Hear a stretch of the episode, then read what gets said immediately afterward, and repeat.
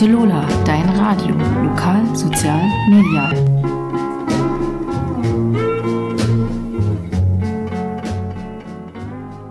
Herzlich willkommen. Es ist der dritte Donnerstag im Monat. Es ist 18 Uhr und hier ist Tante Lola, dein Radio mit einer Sonderausgabe der illustren Runde sozusagen als unsere Kick-Off-Veranstaltung Corona-konform ähm, haben wir heute ein paar Gäste eingeladen.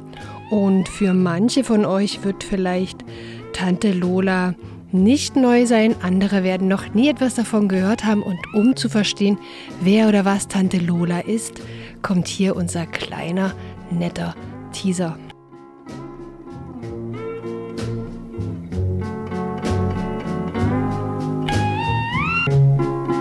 Wer ist Tante Lola? Tante Lola ist ein Stadtteilprojekt in Pieschen. Tante Lola soll Menschen ansprechen, die zwischen 16 und 66 Jahre sind, die sich auch gern treffen und austauschen möchten und die etwas lernen möchten. Radio zu machen und Radio zu senden. Ja, genau. Einen schönen Song mit auf den Die Weg Oma gehen. grüßen geht auch. Verschiedene Art von Workshops und Kurse. Und was kostet das jetzt? Alle Angebote von Tante Lola sind kostenfrei. Trau mich nicht. Das Ganze ist zu hören entweder auf Coloradio Dresden oder als Podcast auf unserer Tante Lola Seite. www.tantelola.org. Alles klein und zusammengeschrieben. Was haben wir noch? Was brauchen wir noch? Wir sind für Sie da.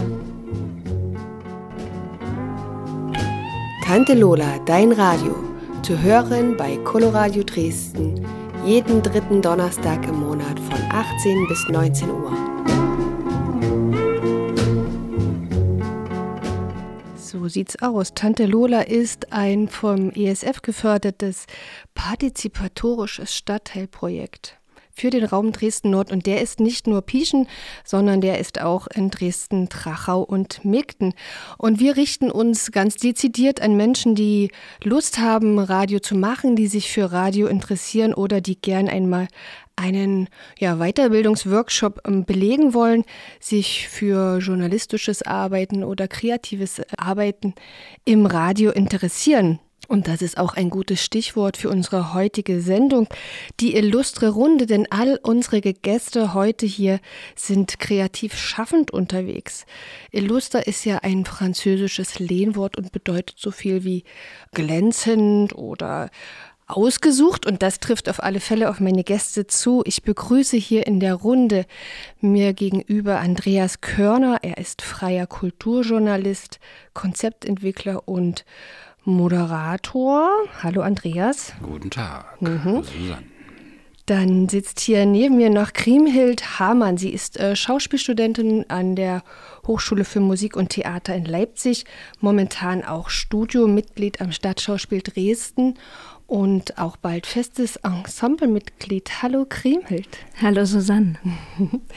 Und der letzte Gast in unserer illustren Runde ist Robert Schmidt. Er ist äh, momentan Booker an, äh, an, nein, Booker in der Groove Station, hat aber auch noch so ganz viel anderes in seiner biografischen ähm, Vita stehen. Und ähm, auch er, ein Herz auch an ihn ein herzliches Willkommen. Hallo Robert. Hallo Susanne klingt aber schön. Also dann herzlich willkommen in diese Runde, bevor wir uns gleich ein wenig über das Leben und das kreative Schaffen in diesen ja besonderen Zeiten unterhalten fangen wir an mit ein bisschen Musik. Und hier kommt ein sehr schöner Song. Passt nicht ganz zur Jahreszeit, aber trotzdem herrlich. Tindersticks, This Fire of Autumn. Das waren die Tindersticks und äh, Sie sind hier bei Tante Lola, dein Radio heute mit unserer Sonderausgabe einer illustren Runde. Ich habe Gäste eingeladen und mein erster Gast ist äh, Robert Schmidt. Er hat schon sehr viele verschiedene Dinge gemacht in seinem Leben. Der Großteil fällt schon in dem Bereich kreatives Schaffen und Kultur. Mal kurz äh, ein wenig durch deine Vita zu rasen, ja, Robert. Äh, mhm. Anglistik, Soziologiestudium, im Beatpool ehrenamtlich tätig, dann ein ganz grundständiges, ordentliches Studium abgeschlossen, BWL, aber während des Studiums schon bei Auskonzerte angefangen zu arbeiten. Dort warst du relativ lange, hast zehn Jahre dort im Booking gearbeitet und seit 2017 bist du für das Booking und Marketing in der Groove Station verantwortlich. Dann hast du eine ganze Menge ehrenamtliche Tätigkeiten, was ich äh, sehr, sehr rühmlich finde. Du bist im Clublitz Dresden engagiert, verschiedene Festivals, Reverb Nation und College Gigs begleitet. Und als ob das noch nicht genug wäre, hast du auch natürlich als freischaffender Musiker verschiedene Bandprojekte. Ja, ist, da muss man auch mal stolz sein. Robert mhm. lacht gerade schon, weil ich gar nicht fertig werde. Ich will nur zwei nennen. Steuerung Z seit 2019 und ein sehr schönes Soloprojekt, nämlich Amir Stalker, sehr zu empfehlen. Also das war jetzt erstmal die Einleitung, um zu sagen, was für einen glänzenden Gast wir hier haben, Robert. Noch einmal oh. herzlich willkommen dieser Runde. Ich freue mich hier zu sein, aber es klingt immer mehr, als es ist am Ende. Ach, so bescheiden. In dem Fragebogen, den ich vorher euch geschickt habe, da gab es unter anderem die Frage, mit wem würdest du gern ein Wochenende verbringen? Und ganz kulturschaffend hast du natürlich beim Wochenende schon den Freitag mit reingenommen. Ja, und ich möchte mal kurz sagen, mit wem Robert Schmidt gerne sein Wochenende mal verbringen würde. Also den Freitag, den verbringt er mit Nikola Tesla, ja, dem Erfinder, brauchen wir jetzt nicht groß erklären, der Physiker und Elektroingenieur Nikola Tesla den Samstag, da musste ich ehrlich gesagt ein bisschen googeln, verzeih mir, Calvin Johnson ist äh, ein ehemaliger US-amerikanischer Footballspieler Spieler der Detroit Lions. Da hast du leider das Falsche gegoogelt. Oh nein! Also nein, den gibt's auch, aber äh, Kevin Johnson meine ich, den Gründer von K-Records und äh, Beat Happening und äh, Halo Benders und dergleichen. Okay, du hast extra 1985 dazu geschrieben, weil der hatte, äh, Calvin Johnson, den ich gesucht habe, der ist 1985 geboren. Da dachte ich, ja, jetzt liege ich richtig. Genau, bei der Geburt dieses Footballspielers wollte ich unbedingt dabei sein.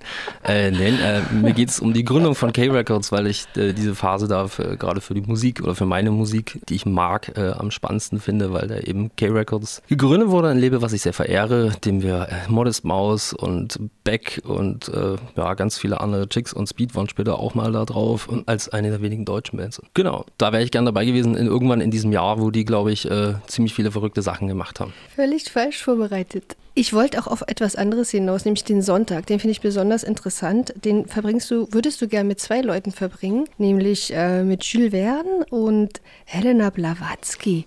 Da musste ich auch nachschauen, wer ist Helena Blavatsky. Vielleicht magst du das kurz sagen und vor allen Dingen würde mich ja die Kombination interessieren und wie da Robert Schmidt reinpasst. Äh, es ist einfach, äh, weiß nicht, ich habe mir, äh, glaube ich, einen halben Tag für deinen Antwortbogen äh, Zeit genommen. Nee, keine Ahnung, es waren zehn Minuten und äh, ich mag halt äh, diese, auch eine andere Phase der Geschichte, die ich irgendwie, glaube ich, für die Historie einfach ein bisschen spannend finde, ist diese Zeit um 1890 oder sowas, wo eben Jules Verne und Helena Blavatsky so beide unterwegs waren. Die haben sich wohl auch mal getroffen und Helena Blavatsky ist die ja, Gründerin oder Erfinderin, so eine Ukrainerin, glaube ich, mhm. die ja, die theosophische Schule mitgegründet hat. Also diesen ganzen modernen Esoterik-Kram, den wir jetzt so irgendwie auch auf den Straßen teilweise sehen, der geht größtenteils auf diese Zeit mit zurück und ähm, finde ich so ganz spannend, wo die angefangen haben und wie da so die Vernetzungen waren. Da war noch Frank Baum, der äh, Zauberer von ausgeschrieben hat und viele andere Persönlichkeiten, die haben sich da alle irgendwo in New York mal getroffen und haben da irgendwie esoterische Gedanken ausgetauscht. Und Jules Verne als äh, einer meiner Lieblingsautoren irgendwie passt da auch mit rein. Und deswegen einfach nur die äh, spannende Zeit. Also. Da würdest du dann praktisch mit dazwischen sitzen und. Genau, ähm, einfach nur dabei sein, zuhören, was die sich so ausdenken und äh, man weiß ja dann, was da später draus gemacht wurde von diversen Despoten auch. Mhm, sehr spannend. Ich habe es ja schon in der Anmoderation gesagt, seit 2017 bist du fürs Booking und Marketing in der Groove Station verantwortlich. Vielleicht für unsere Hörerinnen und Hörer, wie geht es der Groove Station im Moment? Äh, erstmal, ich mache das ja nicht alleine, ich bin ja dazugekommen. Es gibt noch einen äh, Hauptbooker, ich war da nur halbtags beschäftigt und äh, habe da nur äh, 50 Prozent mitgemacht. Und genau, der Groove Station geht's äh, ja dementsprechend. Keine Konzerte, keine Partys seit äh, März. Irgendwie geht's so, alle sind auf Kurzarbeit. Geht, also wir kommen irgendwie um die Runden und harren der Dinge, bis wir irgendwann es wieder machen dürfen. Es sind großartige Spenden geflossen und ähm, genau, jetzt haben wir noch einen Shop hochgezogen, um äh, weitere Unterstützung abzufordern. Äh, oder abzubitten. Und es geht auf jeden Fall. Also wir haben aber auch äh, günstigere äh, finanzielle Voraussetzungen, da ja das Ganze ein bisschen privat angelegt ist und wir jetzt, wie sage ich das, ähm, jetzt nicht die horrenden Mieten zahlen müssen als Club. Vielleicht noch kurz in eigener Sache, der, der Shop, wo findet man den? Wo kann man euch... Einfach auf der Webseite Groovestation. Groovestation.de Schön noch ein bisschen Werbung gemacht. Ja. Natürlich, dafür, dafür ist das ja auch. Ja. Okay. Auf jeden Fall. In dem Fragebogen war auch, hast du äh, die Frage beantwortet, was Kultur ist. Und das fand ich sehr schön. Kultur ist alles, was uns wirklich wichtig ist. Und da hast du dieses schöne Wir benutzt. Und ich dachte beim Durchlesen, das passt eigentlich sehr gut zu Robert, denn du bist Teil einer ja, Szene von freischaffenden Künstlern Rinnen, die sehr ähm, vernetzt ist und die sehr, wo es einen sehr schönen Zusammenhalt gibt. Du bekommst also auch eine ganze Menge mit von Menschen, die gerade keine, keiner Tätigkeit nachgehen können. Vielleicht nochmal äh, dazu ein, ein paar Worte, wie es in diesem Kontext, in dem du ja selber auch tätig bist als Musiker und den Menschen, wie geht es diesen Leuten, wie geht es dir in diesem Zusammenhang und den Menschen um dich herum? Also ich persönlich betreibe das musikalische Hobby wirklich eher so als Hobby. Also wir haben jetzt äh, dieses Jahr durch den Corona-Lockdown habe ich mein Solo-Zeug auch wieder ein bisschen mehr nach vorne gebracht, weil einfach die Zeit da war. Ich denke, der Mehrheit, die irgendwo einen Job hatte, äh, geht es ganz gut, weil sie alle auf Kurzarbeit sind. Ähm, die, die freischaffend wirklich waren und immer auf Rechnung gearbeitet haben, ähm, die, denen geht es halt nicht gut. Also die sind äh, entweder zu, also teilweise sind sie auch an dem Punkt, dass sie sagen, ich gehe nicht zum Amt, weil ich habe einen Job, ich habe was gelernt, ich kann was. Die äh, verdingen sich jetzt als Essensausfahrer bei Essen auf Rädern oder äh, Caterer oder was auch immer irgendwie noch geht, Zeitung austragen, äh, bei der Bahn irgendwie äh, Poster austauschen oder was auch immer irgendwo möglich ist. Also denen geht es so gesehen nicht gut. Also vor allem geht es ihnen psychisch allen nicht so gut. Kommen aber auch, kommen auch viele einfach zurecht damit. Also es ist ja auch äh, nicht umsonst, glaube ich, die Kulturbranche, die da irgendwie gefordert wird in der jetzigen Zeit, weil die Mehrheit derer, die da arbeitet, glaube ich, irgendwie schon um die Runden kommt und gewohnt ist, quasi sich schnell umzustellen und andere Sachen zu finden. Aber und jetzt auch nicht diejenigen sind, die sagen, wie jetzt die Bauern oder so, ihr wollt uns irgendwie eine Regel mehr aufdrücken und dann gehen wir sofort auf die Straße, sondern wir äh, sind uns, glaube ich, da alle immer der äh, gesellschaftlichen Verantwortung mehr bewusst als vielleicht andere Berufsgruppen, sage ich mal. Von daher ist auch die Stimmung so, die Mehrheit sagt, naja, ist halt so, müssen wir irgendwie mit klarkommen. Äh, es wäre schön, wenn mehr Unterstützung da wäre, einfach eine solidarische Unterstützung von der Gesellschaft her. Aber die kann man halt nicht einfordern. Das wäre noch schön, wenn sie da wäre. Das ist auf alle Fälle ein interessanter Punkt, den werden wir am Ende vielleicht noch einmal gemeinsam aufnehmen. Ja, wie äh, kann man sich positionieren? Wie muss man sich positionieren? Und äh, im Zweifelsfalle auch empören, um den schon vorwegzugreifen. Darauf kommen wir am Ende nochmal in unserer Gesprächsrunde mit allen hier Anwesenden, Robert, du hast dir ein Lied gewünscht. Ich habe euch im Vorfeld gesagt, ihr dürft ein Lied mitbringen, ihr dürft euch ein Lied wünschen, um es ein bisschen einzuschränken. Habe ich gesagt, es soll ein Liebeslied sein. Es soll natürlich eine Sendung durchdrungen von Liebe sein. Und du hast einen äh, sehr schönen Song ausgesucht aus einem wunderbaren Film aus Juno. Kannst du kurz was zu dem Song sagen?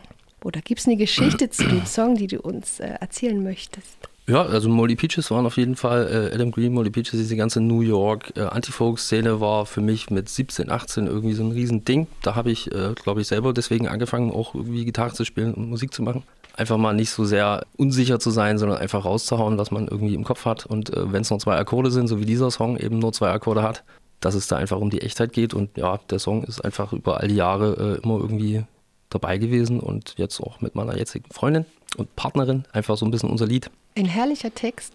Genau. Deswegen kommt er jetzt Moldy Peaches, Anyone Else But You. Ich sitze hier in einer schönen Runde mit Menschen aus mehreren Generationen, kann man schon sagen. Unser nächster Gast ist Anfang 20, deswegen vielleicht die Jüngste, na nicht vielleicht, sie ist die Jüngste in unserer Runde. Ähm, schön, dass du da bist. Kriemhild Hamann, hallo, willkommen. Ja, hallo, schön, dass ich hier sein kann. Auch bei dir möchte ich kurz eine ja, biografische Einordnung geben. Im Vorfeld in der Recherche zu dieser Sendung war ich überrascht, wie lange du schon Theaterschaffen tätig bist. Seit 2010, also da warst du 13, bist du das erste Mal mhm. im Staatsschauspiel in Erscheinung getreten und du hast seitdem schon unglaublich viel gearbeitet und produziert. Ähm, momentan bist du noch Schauspielstudentin, seit 2019 Studiomitglied hier am Staatsschauspiel in Dresden und ab 2021 wirst du fester Teil des Ensembles sein. Das ist schon klar, ja? Ja, also seit, äh, genau, ab Januar geht's los. Also geht's los ist auch ähm, ein guter Ausdruck dafür, dass gerade eher weniger losgeht, aber ja. Wenn ich äh, mir anschaue, was du auf deinem, was du mir gesagt hast im Vorfeld, nämlich was du nicht gut kannst, ist Entscheidungen treffen. Wenn ich mir hier deinen beruflichen Werdegang anschaue oder deine Richtung, dann scheint das aber von Anfang an klar zu sein. Also es gibt auch da eine ganz klare Entscheidung fürs Theater. War das, war das so? Ist das schon immer klar gewesen? Naja, das ist so passiert. Ich habe, meine Mutter hat als Bühnenbildnerin gearbeitet, als ich klein war. Und da war mir immer klar, ich werde nicht so doof sein und ans Theater gehen. Da wird man die ganze Zeit nur arbeiten und keine Zeit haben für alles andere. Und vor allem für die Familie. Und dann ist das aber, bin ich davon nicht weggekommen. Also dann habe ich äh, gespielt und dann habe ich als Jugendliche nochmal mit 16 gespielt, Merlin oder das wüste Land. Und das war dann viel, diese Arbeit war dann viel wichtiger als alles andere in meinem Leben. Also man konnte sich als junger Mensch auf einmal mit Utopien auseinandersetzen und wurde so ernst genommen von, von dem Team. Und das waren alles junge Leute und das hatte so eine Energie, dass ich dann gedacht habe, das muss man zumindest mal ausprobieren, ob man da wie weit man da kommt. Ja, das hast du ja dann auch gemacht. Vielleicht kurz, woher wir uns kennen. Du hast äh, gemeinsam mit meiner Tochter auch ein Theaterstück mit äh, noch einer anderen Komplizin äh, gemacht, wo ihr beim Unart-Festival auch teilgenommen habt und dann mhm. auch gewonnen habt.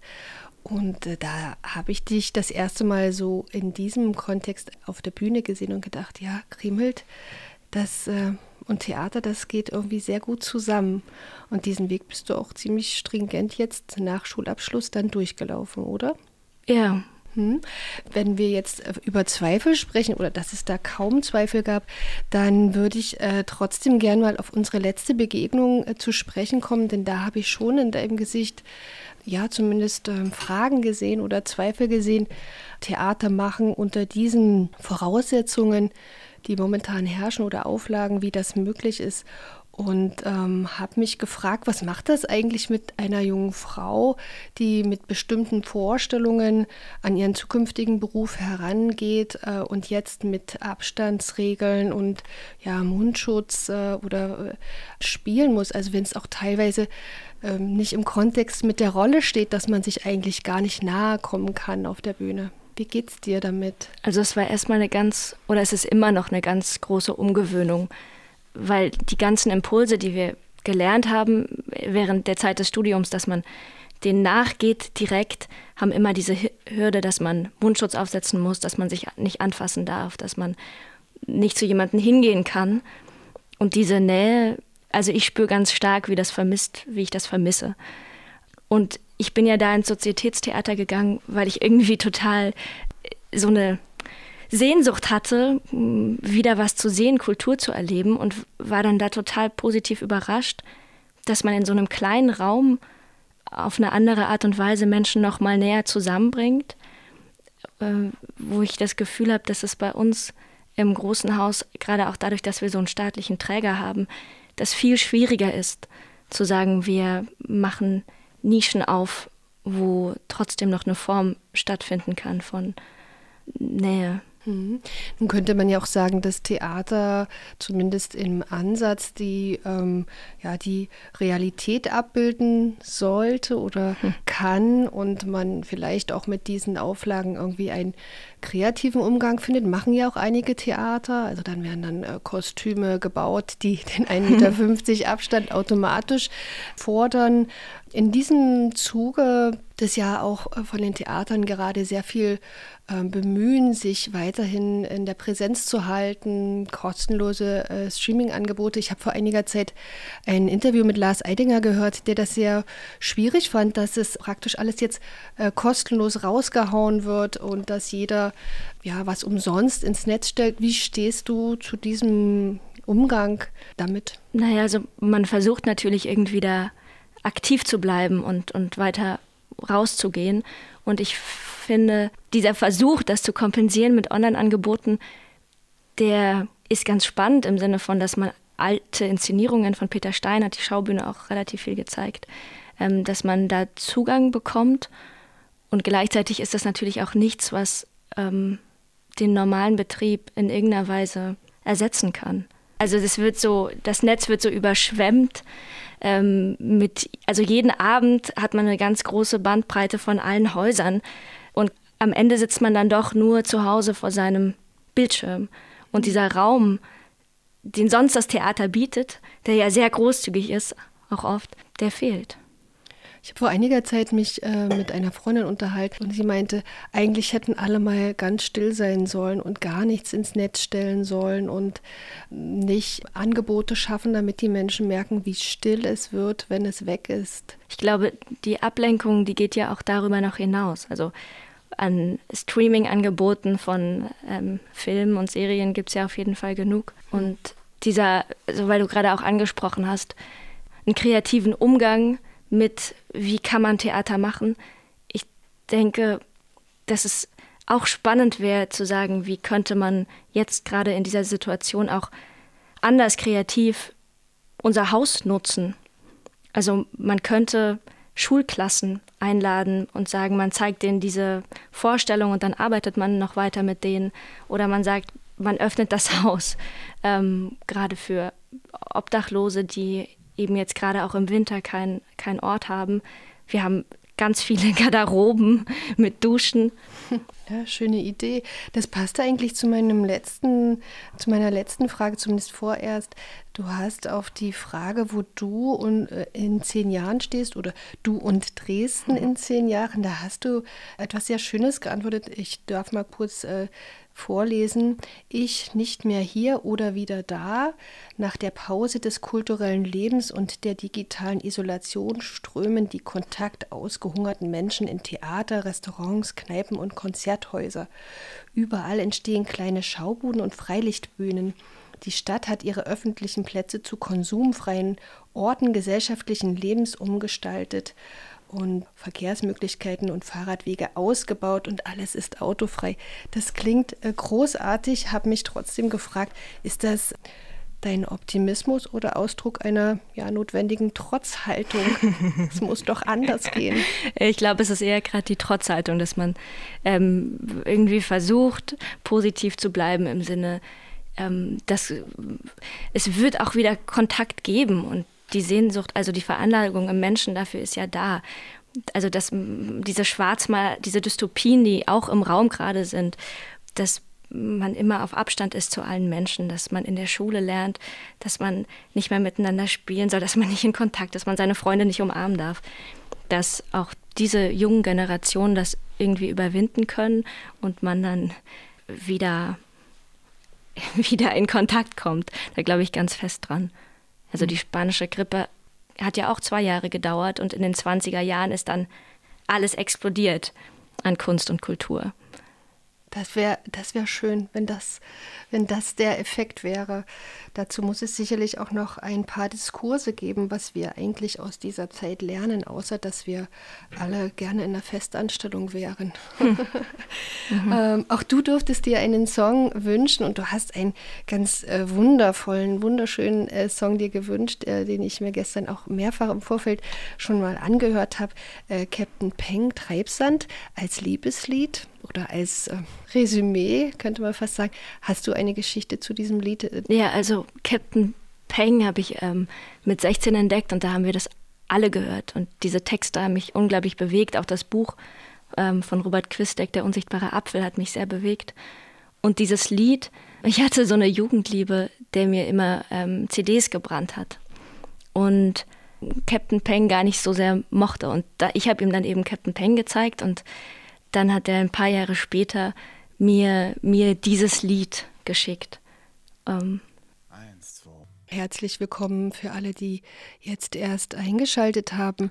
Sie hören äh, Tante Lola, dein Radio, heute mit einer Sonderausgabe der illustren Runde. Mein Name ist Susanne Bürger und ich habe ein paar illustre Gäste hier eingeladen. Im Studio mit mir sind Robert Schmidt, Krimelt Hamann und jetzt äh, mein letzter Gast in dieser Runde, der hat auch schon sehr früh mit seiner Profession begonnen, nämlich mit 14 ähm, hat er angefangen zu schreiben, war dann ein paar Jahre fest bei den Dresdner Neuesten Nachrichten äh, angestellt und ab 1994 dann selbstständig unterwegs. Herzlich willkommen, Andreas Körner. Hallo Susanne. Du bist ein äh, ja, freier, ein freier Geist, ein freier Kulturjournalist, Konzeptentwickler und Moderator. Du hast äh, nicht nur ähm, über Filme und Sieg geschrieben, sondern bist auch Initiator oder Mitinitiator der wunderbaren äh, Reihe Körners Corner im Programm Kino Ost, die äh, ja bis heute stolze 81 Ausgaben hervorgebracht hat. Ja, Respekt, herzlichen Glückwunsch.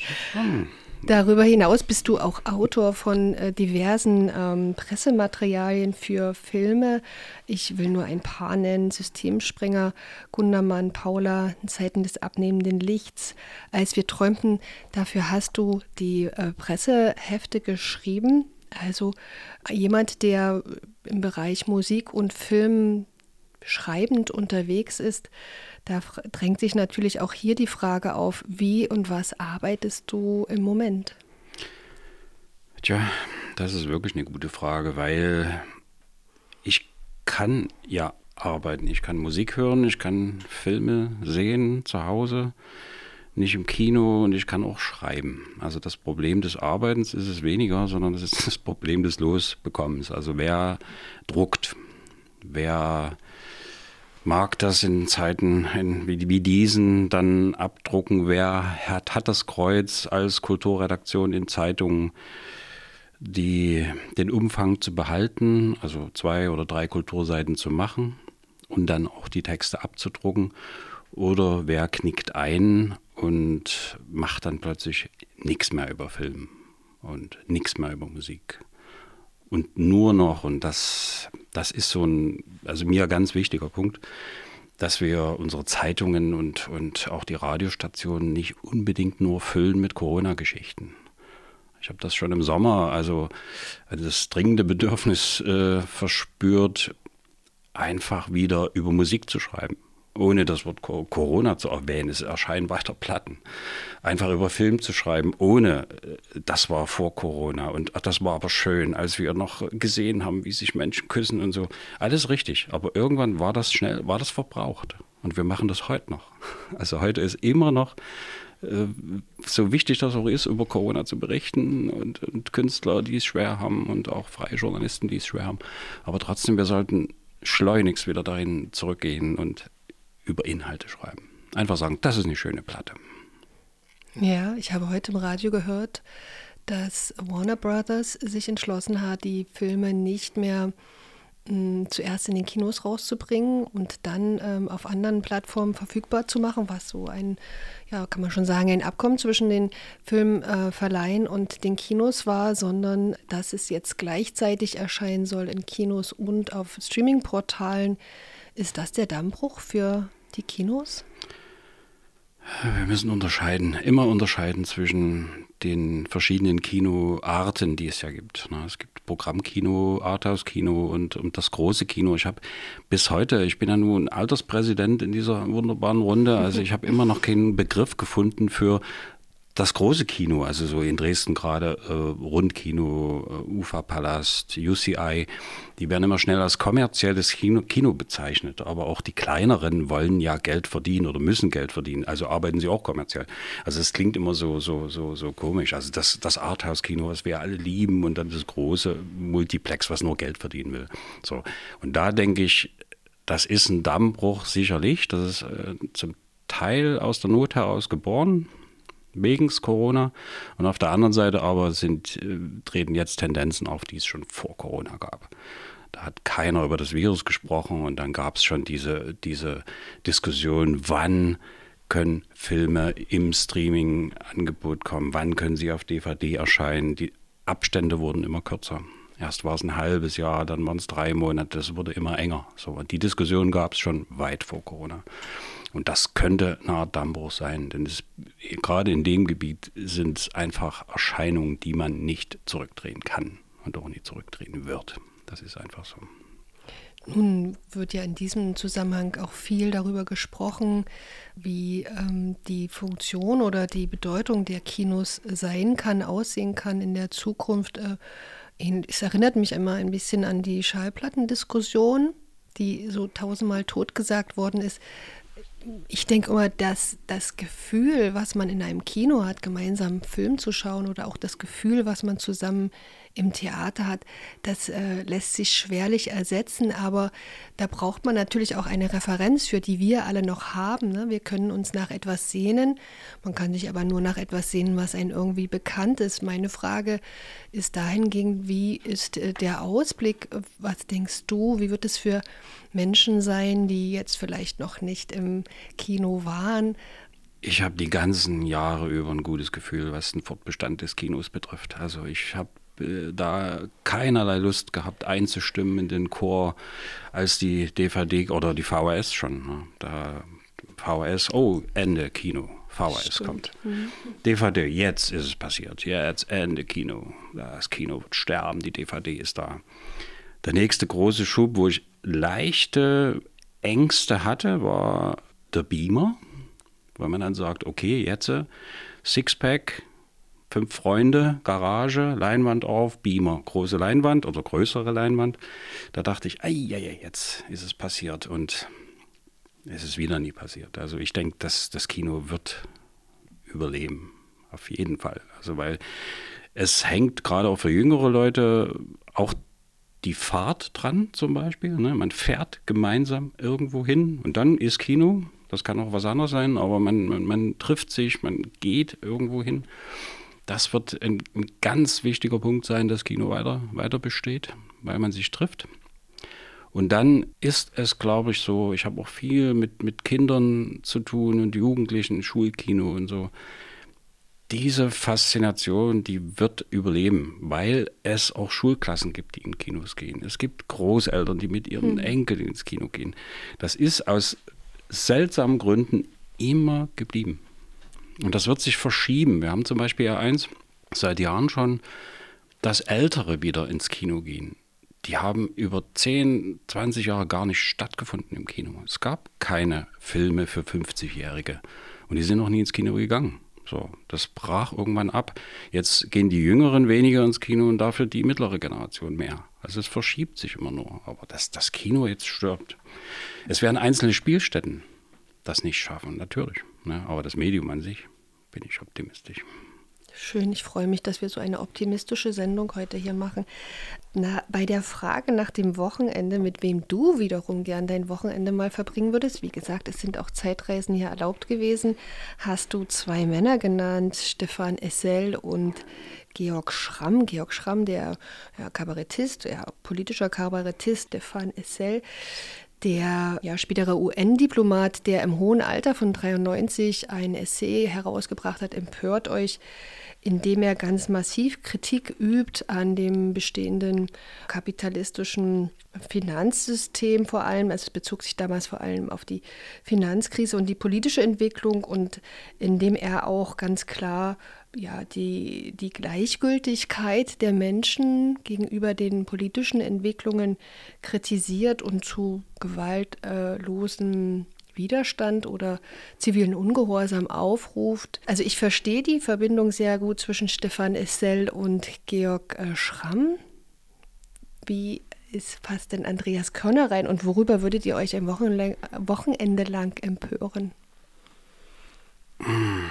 Wir würden wahrscheinlich erstmal den Begriff Empörung klären, äh, dass Empörung nicht unbedingt Wut ist, dass Zorn nicht Wut ist, dass Zorn immer eine Triebkraft, eine gesellschaftliche Triebkraft war, um Zustände zu verändern, Zustände zu analysieren und dann zu verändern. Das hat nichts mit Wutbürger zu tun, nichts mit Aluhüten. Das ist einfach eine Energie, die von Zorn ausgehen kann. So, und dann würden wir wahrscheinlich da sitzen und würden sagen, so, jetzt gucken wir mal die jetzige Situation an. Äh, könnte uns der Zorn weiterhelfen? Gibt es Zorn oder ist der Mensch nur bedingt in der Lage, wirklich den Zorn positiv zu nutzen? Und es gleitet sofort in ein Schimpfen, Kämpfen, Beschimpfen, richtig wutig sein, unkontrolliert, nicht nur reden, sondern auch handgreiflich werden oder so. Und einfach diesem Begriff Zorn und das, was ihn ausmacht, wieder positiv belegen. Hm, was hm. bräuchten wir im Moment für eine Art von Empörung? Einfach die, die aus dem genauen Hinschauen entsteht.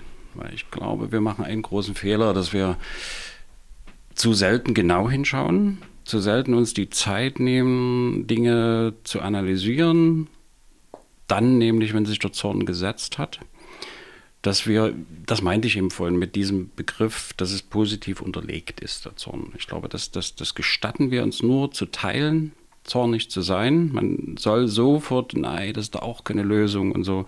Ich denke schon, dass es das ist, dass daraus wirklich was entstehen kann. Und dass wir wirklich einfach genau hinschauen, alle Möglichkeiten der, der Nachrichtenlage, der Recherche nutzen. Das kann jeder für sich selbst zu Hause tun. Da muss man kein Journalist mehr sein. Es gab Zeiten, da musste man das sein, weil es keinen anderen Zugang gab zu Informationen. Das alles kann jeder für sich selbst erledigen. Und das, denke ich, das, darüber könnte man ein Wochenende mal reden. Einfach. Weil ich auch merke, wir beide hatten das ja auch schon in einer kleinen Konversation, dass es eben oft missverstanden wird. Ne? Mhm. Dass, dass das Zorn sofort, sofort, da, oh nein, nee, da ist da keine Lösung, guck dir das da an auf den Straßen, da so. Das meine ich aber nicht. Das, da ist ein Unterschied. Da ist ein Unterschied einfach da und wir haben es aber, es fällt uns zunehmend schwerer, diese Unterschiede, diese feinen Unterschiede auch in Worten schon allein zu klären. Wie soll es dann erst aussehen, was, was daraus resultiert in Taten, na, wenn wir schon die Worte uns gegenseitig so vorwerfen. Das ich würde gern diese, ja, diese Diskussion ähm, ein wenig breiter streuen hier in unserer Runde, doch ähm, zwischendrin vielleicht mal nach all den Worten ein wenig Musik. Auch du durftest einen Song mitbringen. Du hast dich für Cat Power The Greatest entschieden. Gibt es eine Geschichte dazu oder ist einfach der Song an sich schon die Geschichte? Hm, ich, der Song nicht mal. Also da ich muss noch eins dazu sagen. Also wenn ich solche, solche äh, Fragebögen kriege, dann ist das immer in dem Moment, ich weiß nicht, wie es euch geht, das ist ein, einfach eine Momentsache. Da, da wird nach dem besten Film gefragt, das ist in dem Moment der Film, es ist morgen ein ganz anderer. So, und der Song auch, der ist morgen wieder ein anderer. Und wahrscheinlich würde ich auch mit zwei anderen Leuten oder drei anderen Leuten das Wochenende verbringen das ist, sind Momentaufnahmen. Und so war das bei Cat Power auch, weil mir sofort eins einfiel. Erstmal der Text ist super, weil, äh, was wir in Beziehungen ja alle irgendwie kennen, man übersteigert sich leicht und sagt, ach, manchmal fühle ich mich doch als der Größte, aber ist gut, dass du da bist und bring mich ein Stück runter. Low me down. Und aber für mich ist die Geschichte dahinter einfach, Cat Power hat in neun, Ende der 90er Jahre im Beatpool gespielt, damals noch Star Club, und hat nach zehn Minuten das Konzert abgebrochen. Aus Liebeskummer, weil sie einen Tag zuvor irgendwie in Belgien, glaube ich, oder so, hat sie sich von ihrem Freund getrennt und so und stand auf der Bühne und hat losgesungen und zehn Minuten später äh, kamen die Tränen und sagte, sorry, Konzert vorbei.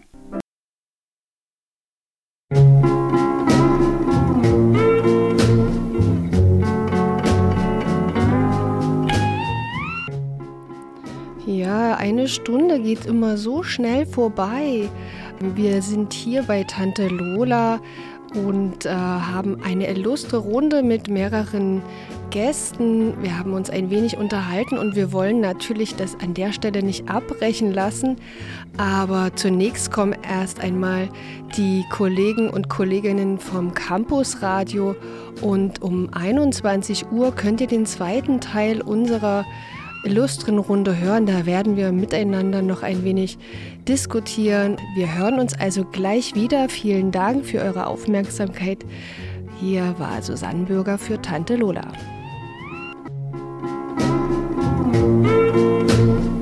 Tante Lola, dein Radio, lokal, sozial, medial.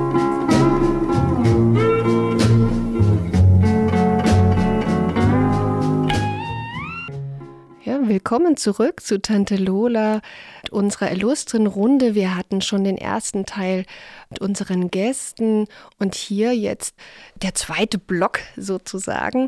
Ich bin im Studio mit Kriemhild Hamann. Sie ist äh, Schauspielstudentin und ab 2021 dann festes Ensemblemitglied im Stadtschauspiel Dresden. Ein herzliches Willkommen zurück, Kriemhild. Hallo. Außerdem sitzt äh, mir gegenüber Andreas Körner. Er ist freier Kulturjournalist und äh, Mitinitiator und Moderator der schönen Reihe Körners Corner im Programm Kino Ost. Hallo Andreas. Hallo Susanne. Mhm. Und last but not least, Robert Schmidt ist hier. Er ist ähm, ebenfalls freischaffend tätig und auch ähm, in der Groove Station für unter anderem fürs Booking und das Marketing zuständig. Hallo Robert. Hallo Susanne. Ja, alle haben Hallo Susanne gesagt. Vielleicht sollte ich mich auch noch kurz vorstellen. mein Name ist Susanne Bürger. Ich bin Teil des Tante Lola Teams und Tante Lola ist ein äh, stadtteilspezifisches Projekt, wo Menschen aus Dresden Nord Radio machen können oder verschiedene Workshops belegen können. Man kann das alles auf unserer Webseite sehen, www.tantelola.org. Da gerade Radio machen mit vielen Menschen von außerhalb ein wenig schwierig ist, haben wir heute unsere kleine Sonderreihe, die Illustre Runde. Und wir sitzen hier in Illustra Runde. All meine Gäste sind im kreativen Bereich tätig und schaffend und ich habe verschiedene Fragen in einem Fragebogen vorher rumgeschickt. Wir haben schon uns darüber unterhalten, wie schwierig so Fragebögen sind. Ich kann die eigentlich auch nicht leiden, aber ich musste ja irgendwo beginnen. Andreas Körner, mein Gast, äh, hat ähm, in seinem Fragebogen geschrieben, dass er schon viele, viele Jahre äh, solo selbstständig ist und seit kurzem, oder seit kurzem, das hast du eigentlich nicht geschrieben, du hast nur geschrieben, heute solo selbstständig und systemirrelevant. Da klingt für mich Groll raus. Wie siehst du den Diskurs, der sich momentan um die Systemrelevanz dreht? Und das auch gleich bitte äh, hm. für alle anderen in der Runde. Gibt es da einen Diskurs? Fragezeichen. Sehr gut. Das hätte hm. ich jetzt genauso gesagt. Es gibt eigentlich keinen Diskurs. Und äh, wir müssen vielleicht am Anfang mal darüber reden, von welcher Basis, von welchem Fundament wir kommen. Wir kommen von 5 Prozent. Nämlich 5 Prozent sind 5 Prozent der Bevölkerung sind an Kultur interessiert. Das ist erstmal schon eine niederschmetternde Größe eigentlich. Ne? Und das hat mit Corona erstmal gar nichts zu tun. Wo, wo, äh, Entschuldige, aber wo holst du die Zahl her? 5%? Das ist über, über mehrere Jahre statistisch irgendwie okay. ausgerechnet worden, auch für Dresden zum Beispiel bezogen, wie viel Prozent würden sich für Jazz interessieren, wie viel interessieren mhm. sich für, für Film und so. Und es sind immer, es kreist immer zwischen 7 und 5 Prozent.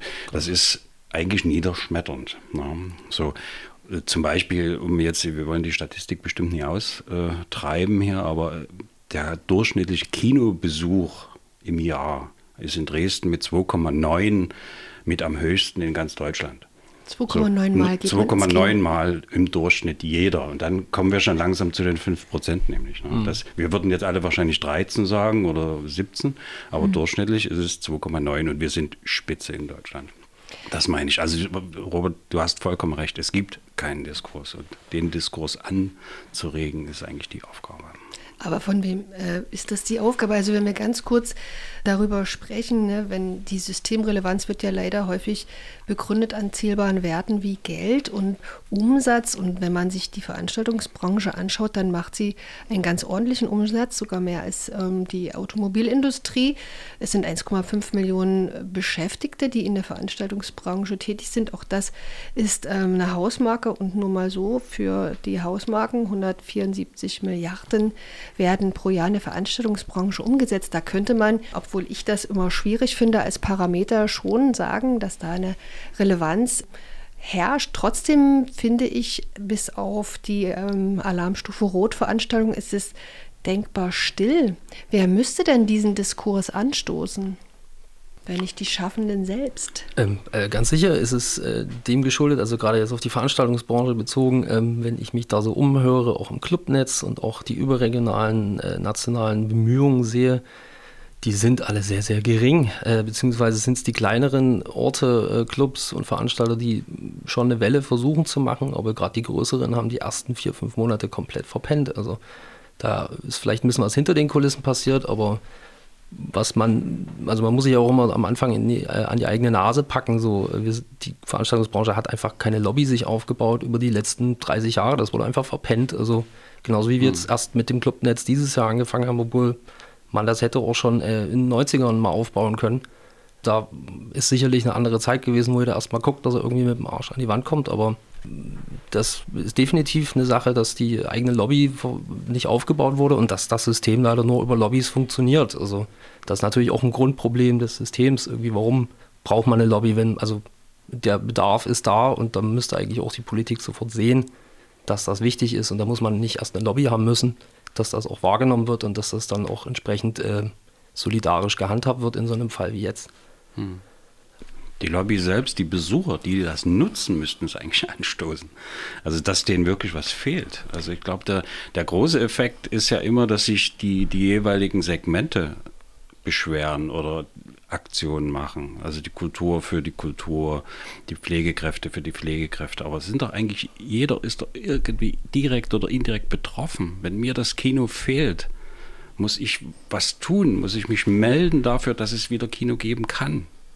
Dann muss mhm. gefragt werden, warum schließen die Kinos? Warum machen die Kinos so schnell wieder auf, obwohl gar keine Filme da sind oder so? Das müssen die Leute doch machen, die in die Kinos gehen.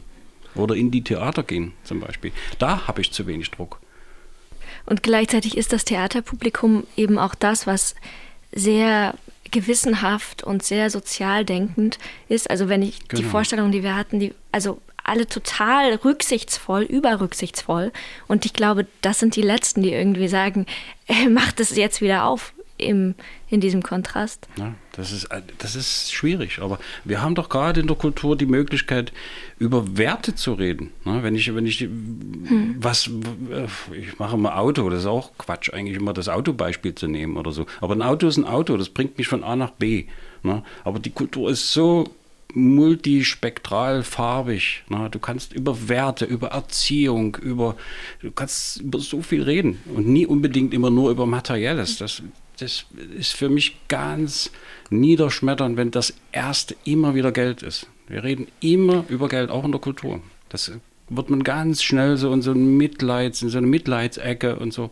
Nee, lasst uns doch mal über Werte reden, über das, was Kultur ausmacht. Film, Musik, Kunst, Theater. Da fällt mir ein, dass ich äh, vor einiger Zeit äh, von einer Ausstellung gehört habe, die hieß Art von Guantanamo und die Kunstwerke, die dort ausgestellt wurden, wurden waren praktisch von Insassen, Häftlingen, die in Guantanamo eingesessen haben. Was ich interessant fand, das Erste, was dort in diesen schrecklichen Zuständen im Gefängnis war, dass die ähm, Häftlinge miteinander begannen zu singen. Also das Bedürfnis nach Kommunikation, nach Austausch über Singen und letztendlich auch äh, über Sprachgrenzen hinweg.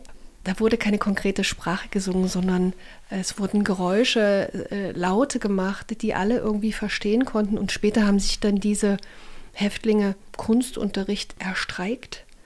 Hm. Das Urbedürfnis nach kreativem Ausdruck und letztendlich auch das kreative Schaffen immer als eine Form von Kommunikation mit sich selbst, aber mit anderen durchaus eine sehr große Relevanz hat, wenn es ums Eingemachte geht. Vielleicht ist das die Frage, geht es eigentlich uns noch nicht genug ums Eingemachte, dass wir in dieser mhm.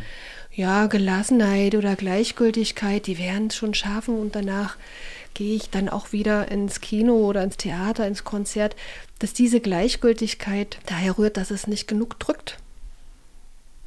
Du hast natürlich vollkommen recht, über, nur über die Gelder zu reden, ist so eine Sache. Äh das stimmt natürlich nicht, aber es ist, glaube ich, schwieriger, äh, den Diskurs anzustoßen, wie wertvoll ist uns die Kultur, weil das glaube ich, selbst einem Herrn Altmaier oder sonst welchen, äh, ich sag mal eher kulturfernen Politikern, ähm, glaube ich, klar ist, dass es nötig ist, aber die sehen natürlich immer, es gibt dafür ein Substitut, also man kann sich irgendwas anderes suchen, um trotzdem irgendeinen kreativen äh, Prozess zu haben oder irgendwo einen Austausch stattfinden zu lassen. Dafür brauchst du vielleicht aus deren Sicht den Ort nicht unbedingt. Hm. Wir, die wir natürlich irgendwie von intern gucken oder zumindest äh, unser Leben äh, viel so, an solchen Orten verbringen, denen fehlt natürlich etwas mehr. Aber ich finde, die Solidarität ist auch schon ein bisschen da, ehrlich gesagt. Also ich bin jetzt seit Sommer auch äh, notgedrungenerweise wieder an der Theaterkasse tätig und da kommt eigentlich jeder Gast an und sagt so, Mensch, das ist echt doof, dass ihr zu seid und mir fehlt das alles total.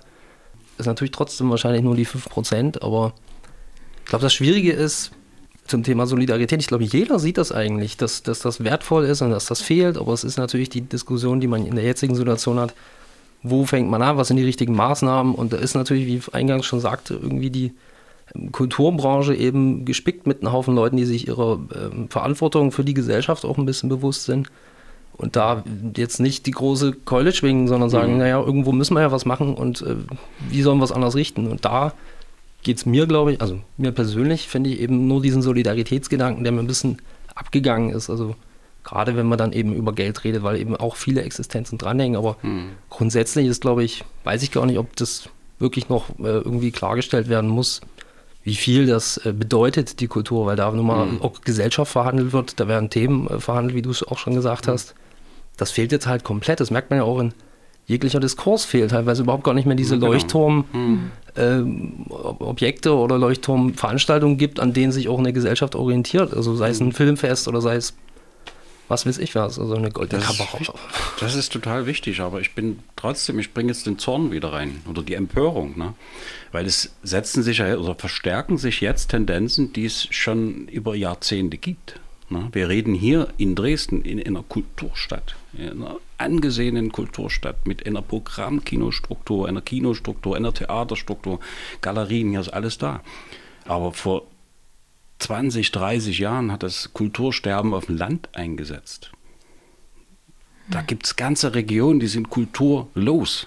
Wo war da die Empörung? Wo war dort dieses Auflehnen einfach? Wir können es nicht tun, wir können es nicht schließen, wir können das kleine Kino nicht zumachen.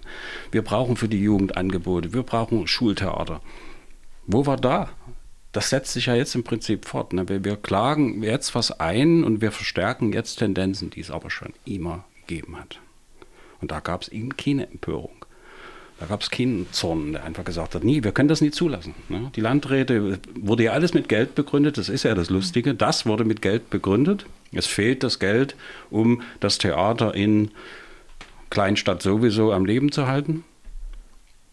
Und jetzt reden wir wieder über Geld. Hm. Ja, das ist eine ganz, also für mich ist das ein kausaler Zusammenhang, der ist schwierig, ganz schwierig. Ja, wir sitzen hier in illustrer Runde mit Robert Schmidt von der Groove Station, Grimelt Hamann vom Stadtschauspiel Dresden und Andreas Körner, stadtbekannt von Körners Corner und äh, freier Kulturjournalist. Und wir unterhalten uns natürlich hier nicht im luftleeren Raum, sondern in diesen Zeiten als Kulturschaffende, was äh, wichtig ist und was fehlt. Wir haben uns gerade in der Pause darüber unterhalten, was wäre noch wichtig zu sagen und da kam so ein wenig der Wunsch, ja, vielleicht ein positiver Ausblick oder was, was Gutes am Ende, ja, eine Optimist, ein optimistischer Ausblick. Deshalb nochmal meine Frage hier in die Runde.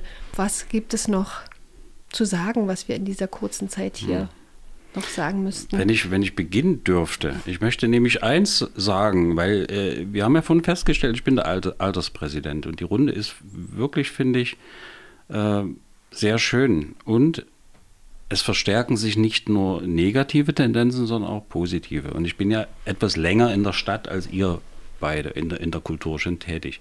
Und ich habe Zeiten erlebt, da gab es keinerlei Kooperation, da gab es nur Konkurrenz. Da haben sich die Kinos gegenseitig ausgespielt, die Clubs gegenseitig ausgespielt. Das war so in den 90ern. Es war ganz schlimm. So. Und ich glaube, durch euch, also Robert, deine Generation und, und, und Kriemhild, du, ihr setzt das fort. Es gibt Kooperation. Und ich finde das großartig als etwas älterer Kulturschaffender und Kulturbeobachter. Es gibt endlich Kooperationen. Man schließt sich zusammen, man macht gemeinsame Aktionen, man nutzt die, die Medien, natürlich auch die neuen Medien und kooperiert miteinander und spielt sich nicht mehr aus, so wie das in den 90ern war. Und das ist für mich großartig. Und die Tendenz kann sich doch auch verstärken, oder? Nochmal. Ich kann das nur so be bestätigen. Also die Projekte, die jetzt auch am Staatsschauspiel laufen oder Fast Forward, das Festival zum Beispiel, das auf einmal auch Hellerau hm. kooperiert mit dem Haus und oder auch das Filmfest letztlich, was, wo auch dann ähm, genau. Räume aufgemacht werden, wo man was gemeinsam zeigt. Hm das ist eine Riesenchance. Also das, und gerade auch für Dresden, das hat es lange Jahre nicht gegeben. Ist vielleicht für euch unvorstellbar, aber nee, es nee, war nee. wirklich so. Es war ein Konkurrenzdenken, das war manchmal unerträglich. Also wo man gesagt hat, man hat eine relativ kleine Stadt und so eine lebendige Stadt und alle tun nur, um gegen den mhm. anderen zu arbeiten. Ich habe das auch so wahrgenommen, irgendwie, wo ich hier ankam. Und dann, ich meine, ich bin ja auch nicht von heute auf morgen irgendwie hier so reingekommen, sondern habe ja auch erstmal irgendwo gejobbt und ähm, Stück für Stück hat man dann alle kennengelernt, aber mir kam es genauso vor, ein riesen Konkurrenzdruck, wo ich immer nie verstanden habe, was, was, ist euer Problem eigentlich? Keiner muss sich hier irgendwas abgraben oder sonst irgendwas. Da standen halt auch, auch sehr viele Egos und Narzissmen im Weg und sicherlich auch ein bisschen das äh, Großwerden vielleicht auch von dem einen oder anderen eben in den 80ern oder 90ern, wo es eben nicht so ja, komfortabel war wahrscheinlich wirtschaftlich, dass man dann eben äh, zuerst an sich denkt, da sind wir aber auch wieder bei dem Bogen zur Solidarität und Finanzierung von Kultur. Mhm. Wenn es in der Gesellschaft nicht gut geht, scheint sie zuallererst die Kultur über Bord zu werfen. Und die Diskussion kann man auf jeden Fall mal führen. Ist es wirklich das, was man zuerst über Bord werfen will? Oder sind es die Steuererleichterungen für Autobauer oder für die Lufthansa oder sonst wen? Also, mhm. das ist ja. Ähm, ja gut, nee, jetzt kommen wir schon wieder ins Negative. Wir wollten ja über positive, positive Dinge reden. Nee, die Kooperationen sind auf jeden Fall so. Mich hat sehr gefreut, dass wir das äh, mit dem Clubnetz zum Beispiel hingekriegt haben. Oder auch viele andere kleine Projekte, die jetzt irgendwie so möglich geworden sind. Ja, wäre schön, wenn das natürlich überdauert und äh, auch diese blöden Zeiten jetzt überdauert. Ja, da ist auch noch viel mehr möglich. Definitiv. Dass gerade ja. auch die großen Träger einladen, ähm, Solo-Selbstständige auftreten zu lassen. Das schafft jetzt natürlich nochmal bei mir die Frage, Krimel, du als junge Schauspielstudentin, noch Schauspielstudentin am Staatsschauspiel, hast du das Gefühl, dass den äh, jungen Leuten dort genug Platz geschaffen wird für eben diese kreativen Ideen mit, im Umgang mit ähm, Schließzeiten und Lockdown? Jetzt aktuell sind wir schon sehr darauf angewiesen, dass wir einfach selber uns treffen und ähm, Dinge organisieren. Und da sind wir auch gerade in mehreren Projektphasen. Also wir haben uns zusammengeschlossen, um zu spielen oder in der Hochschule zum Beispiel, da darf, weil es ein Bildungsort ist, da darf gespielt werden. Und deswegen bespielen wir jetzt eben diesen kleinen Ort mit 20 Zuschauern. Aber immerhin kann man in, auf, solche, auf solchen Wegen weitermachen. Ja, vielleicht abschließend, äh, was, es war eine sehr schöne Runde. Erst einmal vielen Dank für euer Kommen, für eure Songs, die ihr mitgebracht habt und eure Gedanken. Vielleicht kann man abschließend sagen, wir gehen hier mit einem positiven mulmigen. Mul nein, mit einem positiven mulmigen zornigen. äh, leicht empörten nein heftig empörten Gefühl heraus aber getrieben sollte all das doch hoffentlich sein von ja Zugewandtheit und Solidarität miteinander. Ich glaube, wenn wir von Empörung sprechen oder Wut und Zorn, sind es tatsächlich nur darüber, dass eben so viel ja, äh, Hass vielleicht nicht, aber so, so, viel Ungunst gegenüber dem Mitmenschen vielleicht da ist und so wenig mhm. Solidarität. Ich glaube, das ist das, was uns alle am Ende irgendwie zornig macht. Mein Gedanke ist ja immer, dass den Menschen, äh, je mehr sie haben, desto schwieriger fällt das Teilen. Ist zumindest etwas, was ich beobachte, dass es darum geht, äh, am Ende reden wir auch über Teilen und Teilen heißt auch auf Dinge vielleicht verzichten können zugunsten anderer. Ja, das äh, hat jetzt fast so, so was von Wort zum Sonntag. ist das Wort zum Donnerstagabend. Vielen Dank für euer Kommen und äh, vielen Dank für die ähm, Zuschauer am, die Zuschauer. Vielen Dank an die Hörer am Mikrofon. Wir hören jetzt hier noch schön unsere ja, hawaiianische Musik, die auf alle Fälle uns ein beschwingtes Gefühl in den Abend geben wird. Ich hoffe, wir hören uns wieder. Die nächste Tante Lola-Sendung ist dann in drei Wochen von 18 bis 19 Uhr. Es verabschiedet sich am Mikrofon Susanne Bürger.